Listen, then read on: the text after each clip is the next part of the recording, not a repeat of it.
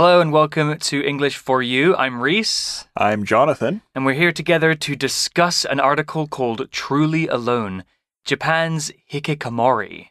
Have you heard of this word before, Jonathan? Yes, actually, I met a guy who was a real hikikomori um, Wow. in Kaohsiung. He was stayed in his apartment for two years. Wow. And did he self describe as a Hikikomori or is yes, it, he does? Yes, yes, So it's kind of like a, a a name people might give to themselves. yeah, yeah. To describe the the situation they are in, or in his case, was in. hmm Uh, thankfully, he got out of it. He taught himself to play uh, keyboards while he was in isolation, and and uh, now he's part owner and running a coffee shop. Wow. So he's done pretty well. Yeah.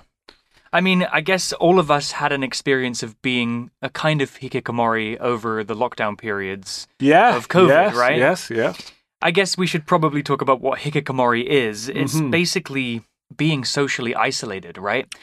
Yeah, yeah. Basically, it's to describe a, a situation where uh, a person will just kind of pull away from society and lock themselves in their apartment and uh, either not come out or n- not interact with anybody and just try to be as alone as possible. Yeah, that can have some pretty serious effects on your mental and physical health as Mhm. well, as we'll discover in the article. So let's jump into it and read about hikikomori. Reading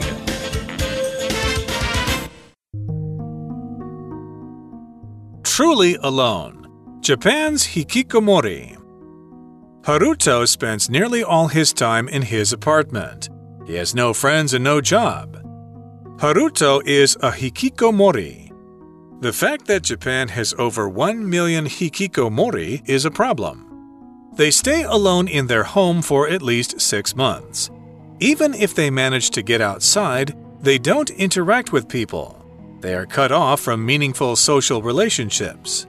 They have trouble meeting and speaking with people or taking care of themselves.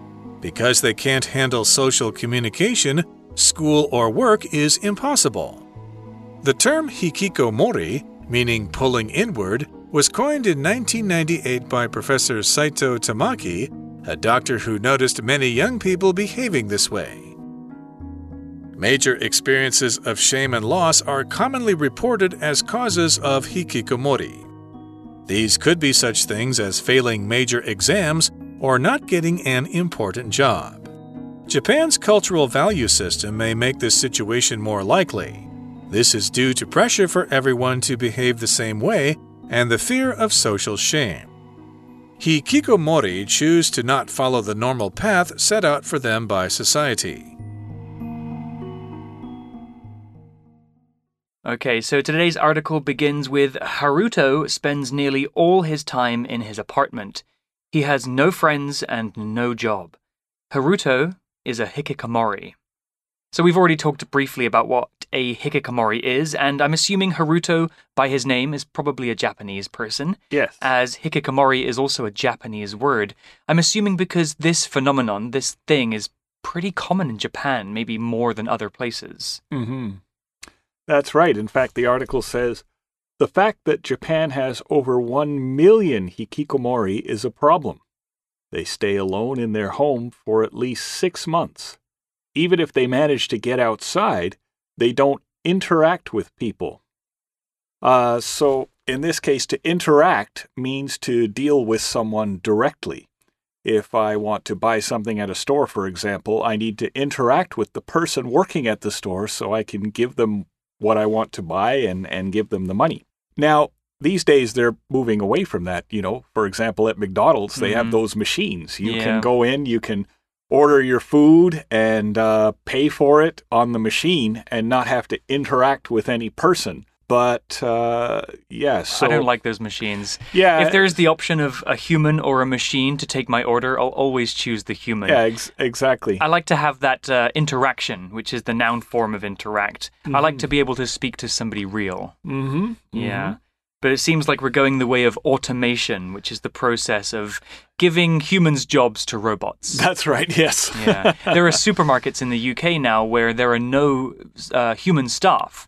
They kind of calculate the things that you're buying by using cameras and sensors and so on. oh, yes. So you never have to interact with a human being. Yeah. I'm not sure I like this system. well, back to the article, and another consequence of hikikomori is that they are cut off from meaningful social relationships. And by they, we're talking about the people who identify as hikikomori. So let's talk about this word meaningful here. Meaningful is an adjective, and if something is described as meaningful, it is full of meaning. It has meaning. Something described as meaningful is probably important, serious, and worth paying attention to. A meaningful relationship is a relationship you have with somebody that's important and deep, not just a stranger in the street, but perhaps a sibling or a parent or a lover. These are meaningful relationships. A meaningful story is a story that has important things to teach us or talks about real life problems. Here's an example sentence with meaningful. I had a meaningful conversation with my friends about their religious beliefs. Yes. So the article goes on to say they have trouble meeting and speaking with people or taking care of themselves. Because they can't handle social communication, school or work is impossible. So, communication. Communication could be talking, emailing, text messages, even music and pictures, anything that sends a message or idea to another person. Uh, in the article, they talk about social communication. So, for example, when you meet your friends and you say something like, Hey, nice to see you. How was your weekend? Oh, yeah, was it fun? This is typical social communication, and Hikikomori just can't handle that kind of thing. Can you imagine trying to get a job and you're just not able to really talk to anybody? It's just not something that's going to happen. It's definitely something that we take for granted, right? Mhm. Communicating with each other for most people seems like a normal, easy thing to do. Yeah. But for some people, like Hikikomori, it can really be stressful and gives them anxiety, right? Yes, yes, exactly. Yeah, communication is what I studied at university, uh, and studying it made me realize that actually most people, or at least many people, are not great at communication. Mhm. Sometimes we don't listen to each other very well. We just want to talk about ourselves, or we just find it hard to connect with people. Yeah. So it's definitely something to be aware of is communication. Yes, very important. We also saw the word impossible. It said that school or work is impossible for these people because they can't communicate well. Impossible is an adjective that means it cannot be done. If something is impossible, it cannot exist, happen, or be done. It's impossible, for example, for humans to breathe underwater without special equipment. It's also impossible for humans to fly in the sky without an aeroplane or a helicopter. Well, back to the article, it continues with the term hikikomori, meaning pulling inward, was coined in 1998 by Professor Saito Tamaki, a doctor who noticed many young people behaving this way.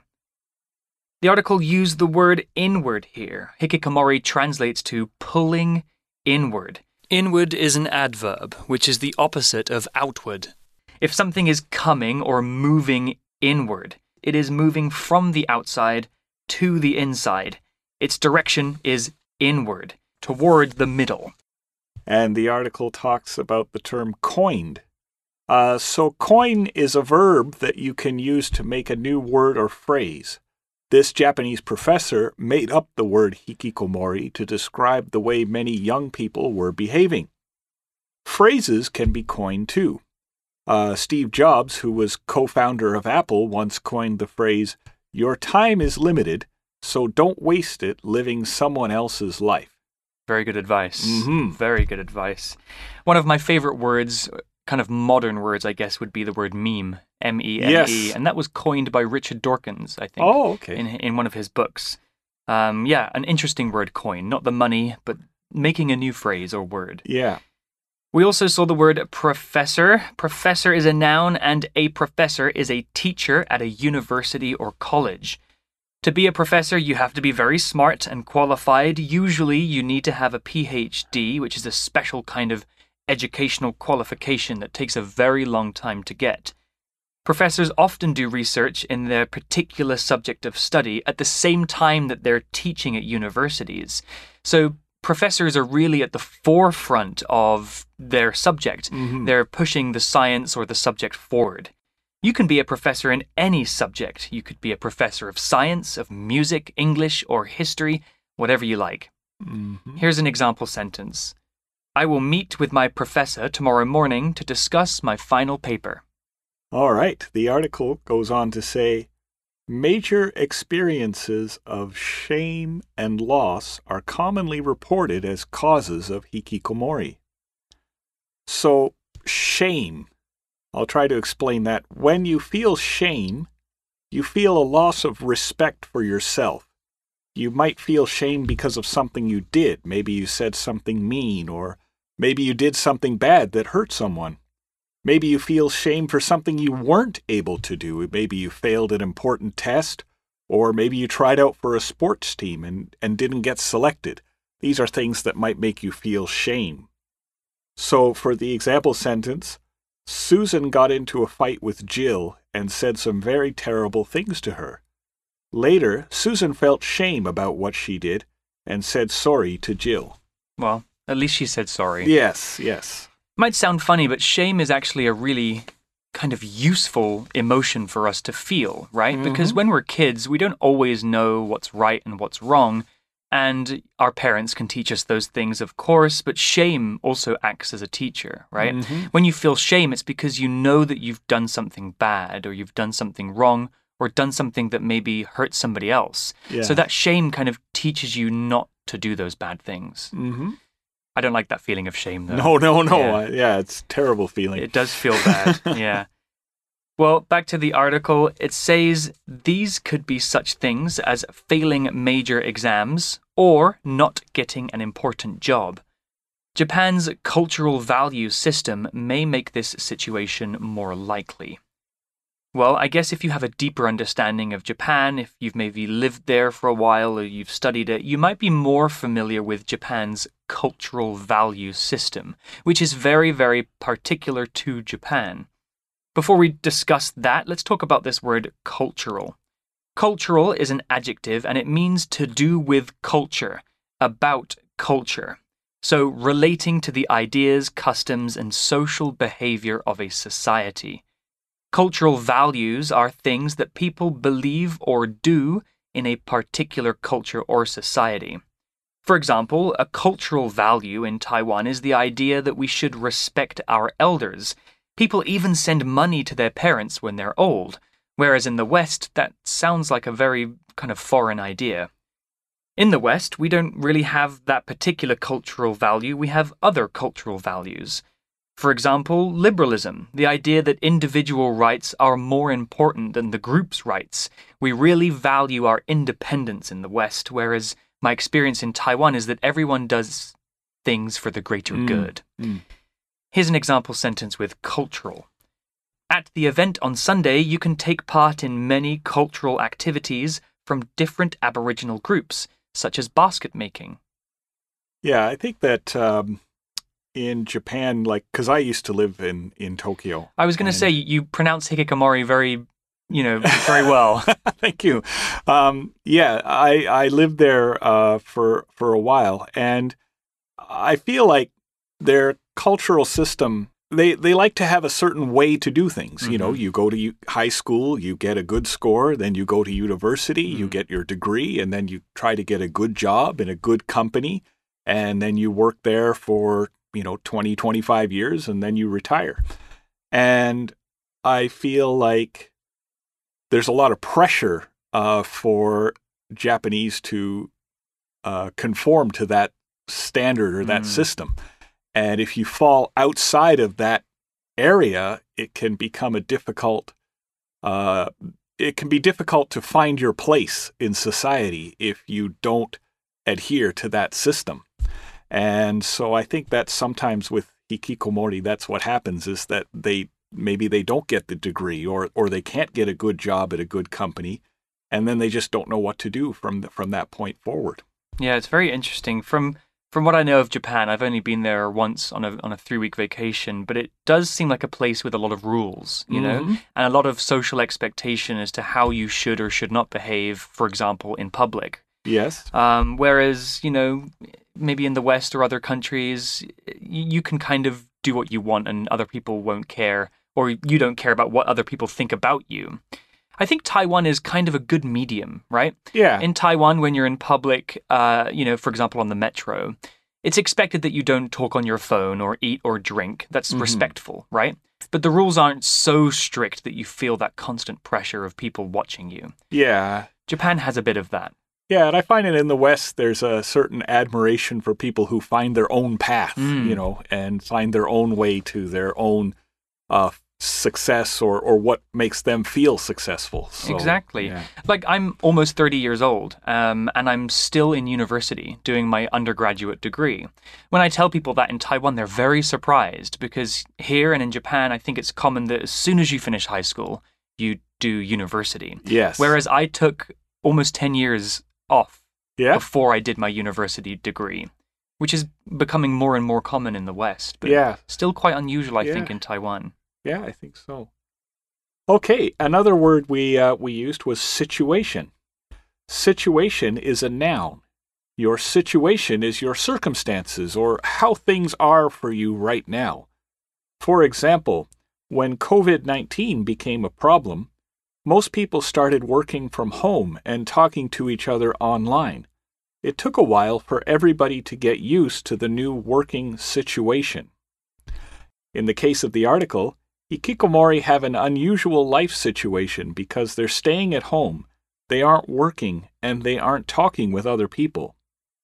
Uh, speaking of the article, it goes on to say, This is due to pressure for everyone to behave the same way and the fear of social shame. Hikikomori choose to not follow the normal path set out for them by society. So I guess, in in a way, that it's a good thing that they're not sticking to a system that they don't feel a part of. But the results of being a hikikomori are are pretty bad, right? Yeah, yeah, yeah. It's um it's just a situation where, you know, the usually they're living with their parents, you Mhm. know, or with some family member or um or whatnot, and nobody really knows how to get out of it or how to resolve the situation. So What do you think would would be a good solution for somebody trying to escape being a hikikomori?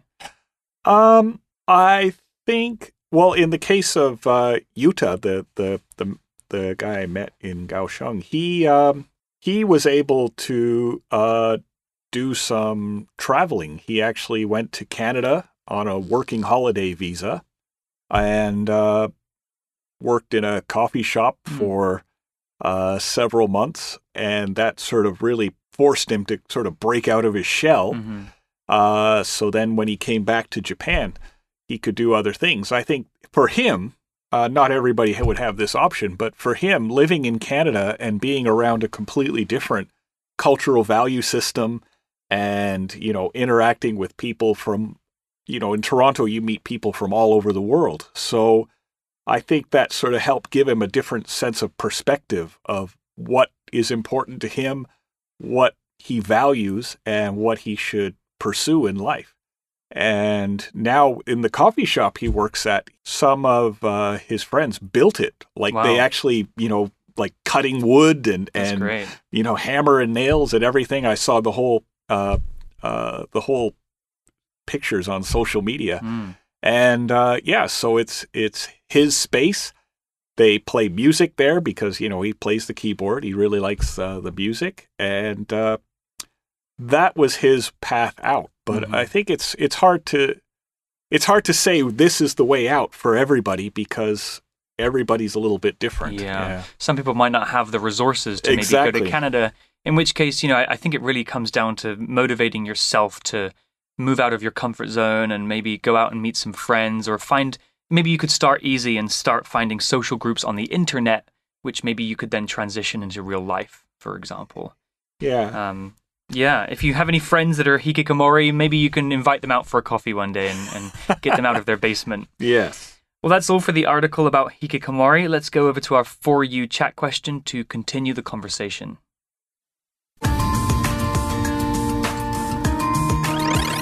You chat. Okay, our chat question today is You have to spend every day inside your room. what do you do? What do I do? Well, you know, during COVID, a lot of people have been quarantining or socially distancing. I never left Taiwan during this period, so I never had to do the quarantine. But, you know, I have spent a few days uh, at home alone. Luckily, my apartment is nice and big and bright, and I have two cats, uh, Mhm. so they can keep me company. If I was to spend the whole day alone, which sometimes I need to to recharge, I'll play a lot of video games. Yeah, I have my Nintendo Switch. Uh, I'll play some online games, maybe take a bath, uh, play with my cat for a while. I'll definitely be taking a nap. Uh, maybe check out Netflix, see if there's any new show that, that I've missed out on.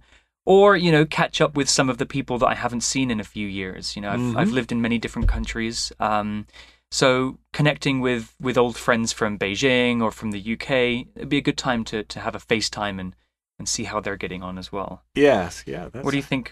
What would you do? Um, yeah, I think everything you said sounds good. I also love to play the video games, and I also have cats, and I have dogs. So wow, they get along? yes, uh, they all we're all a big happy family there.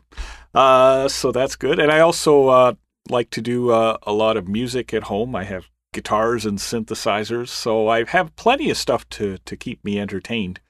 Although I do think that you know mo- after more than a day or so, I think I would really start to feel Mm. what we call cabin fever, Yeah. where I would you know really start to get uh, like I just have to get outside and even if I just outside just observing people i Mm. just i love to be out you know and hear the traffic and um, and see the lights of the city and whatnot so i think i would start to get a little bit crazy if i had to stay in my apartment for more than a, a couple of days Yeah, I'm the same. I think uh, it's you know humans are social animals, and so Yes. too much time without interaction with other humans is uh, pretty bad for our for our mental health. Yes. So make sure you're not staying at home too much with your with your video games and that's right if you want to play video games call your friend to come over and you can play them together play them together. Exactly. well, that's all we have for today. You guys can think about this question too. If you had a day to yourself inside your room, how would you spend it? What would you do? You can talk about that with your friends. But for now, we'll say goodbye from Reese and Jonathan. We'll see you next time. bye bye Vocabulary Review Meaningful. For many people, raising a child is a meaningful experience. Coin. Walt Disney coined the term plussing as a way of making a good idea even better. Professor. Music history was a really fun university course, and the professor taught us a lot. Shame. Martina feels a great deal of shame about the bad mistakes and choices she's made in the past. Cultural. The two countries share a cultural history that connects their beliefs and traditions. Situation. My parents often fight with each other, so it's a difficult situation at home. 智慧小补帖。 Interact. Communication. Inward.